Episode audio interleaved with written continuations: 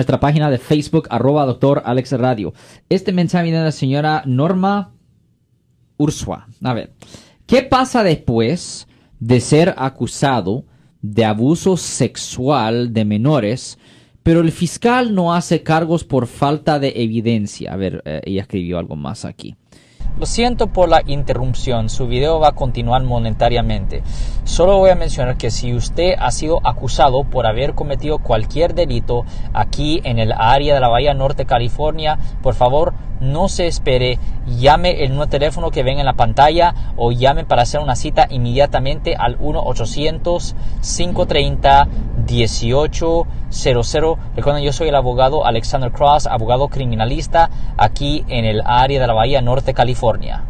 A ver, por falta de evidencia. Ah, ah, ese hombre ah, queda limpio o, no, o es registrado como ofensor sexual, mm. él cometió un crimen, ¿qué pasa con la ley? ¿No hay justicia? Por favor, explíqueme, abogado. Pues voy a decirlo un poco controversial, pero a veces, mira, justicia es un concepto, no es una cosa real, es una idea. Se trata de hacer lo que es justo, supuestamente. Ahora, si una persona no es acusada por la fiscalía, la persona está libre y generalmente cuando una persona es menor de edad, cuando, cuando fue víctima de un abuso sexual, generalmente después de que la víctima ah, reporta el incidente, no tiene que ser menor de edad cuando reporta el incidente, tienen un año para investigar y para presentar los cargos. Ahora, si ese año pasa, el estatus de limitaciones corre, ahí ya no hay nada más que se pueda hacer.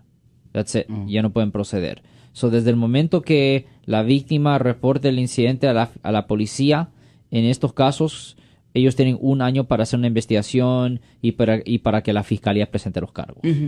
Si les gustó este video, suscríbanse a este canal, aprieten el botón para suscribirse y si quieren notificación de otros videos en el futuro, toquen la campana para obtener notificaciones.